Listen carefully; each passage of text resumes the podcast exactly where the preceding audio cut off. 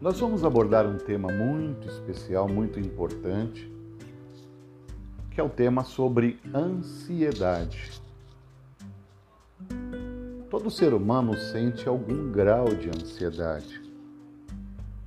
O grande problema é que algumas pessoas elas têm o excesso da ansiedade, acabam tendo crises de ansiedade.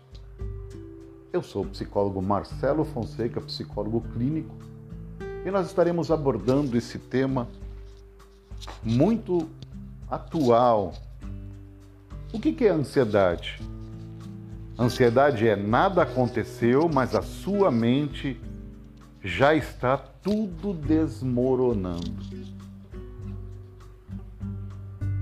A pessoa não consegue muitas vezes entender por que esse sofrimento busca motivos para estar dessa forma e muitas das vezes é invadido por um turbilhão de pensamentos, causando intenso sofrimento. A ansiedade ela tem uma, uma, uma relação direta com o futuro. O ansioso, ele simplesmente está no amanhã, sofrendo por antecedência. A chamada preocupação, ocupar-se antecipadamente com algo que eu nem sei se vai ocorrer, nem sei se vai acontecer. E quando a ansiedade ela é muito mais intensa, nós temos o transtorno de ansiedade generalizada, conhecida como TAG onde a pessoa é ansiosa o tempo todo. No trabalho, ansiedade. Vai fazer uma entrevista, está com excesso de ansiedade. Conhecer novas pessoas traz ansiedade.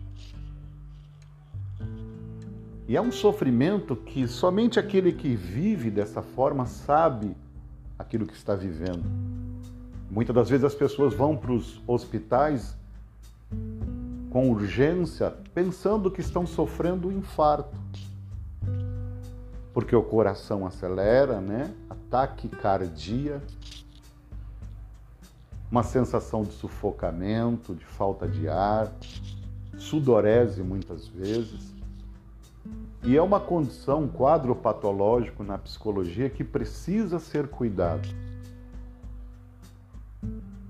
podendo ser cuidado por meio da psicoterapia, podendo ser cuidado com uma, uma série de técnicas onde o profissional gabaritado, capacitado vai trabalhar os conteúdos internos dessa pessoa para buscar essa condição de, de reequilíbrio e muitas das vezes de uma mudança comportamental para que produza um resultado trazendo uma melhor tranquilidade. Infelizmente, as pessoas recorrem aos medicamentos. Por exemplo, pessoas que só dormem com medicamentos porque têm crises de ansiedade e deveria o sono ser alguma coisa comum, aliás, é comum. Então, o sofrimento é intenso, principalmente nessa época de incertezas, de pandemia, onde as pessoas estão sempre procurando como será amanhã, como é que eu vou fazer da minha vida, e essa enxurrada de pensamentos, a pessoa começa a perder forças em si mesmo. Se você tem vivido dessa forma, se faz necessário você repensar sobre a busca de uma ajuda, a busca de um tratamento, para que não venha agravar o quadro,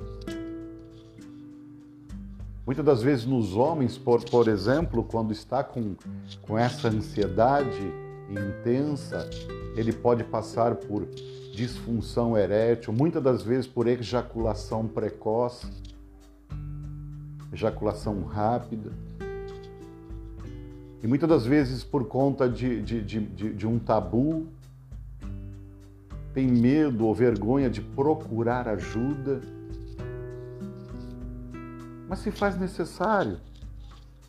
muitas das vezes alterações bioquímicas na baixa serotonina, dopamina. O cérebro também é um órgão extremamente importante, também precisa ser cuidado. E existe também uma questão de, de preconceito, né? Quando se fala em remédio psiquiátrico, né? um tabu com relação a isso, mas o cérebro é tão órgão quanto o coração, quanto o fígado, quanto qualquer órgão. E também precisa ser cuidado. Também acontece muitas das vezes o desequilíbrio por uma taxa, uma taxa baixa da serotonina da dopamina. Busque ajuda. Se você tem vivido isso, busque ajuda. Procure cuidar desse estado busca de uma melhor qualidade de vida. E existem técnicas como meditação, existem técnicas de relaxamento e muitas vezes também a hipnose. Ela vai como uma ferramenta importante no, no cuidado desse estado emocional. Então eu deixo essa mensagem e estaremos aqui voltando, retornando, trazendo mensagens instrutivas no cuidado emocional. E se você precisa desconsultar, entre em contato. Meu telefone é o DDD 13 991 838770, atendimento online ou atendimento presencial na cidade de Santos e Praia Grande. Então eu aguardo você na próxima mensagem por meio de podcast. Até lá!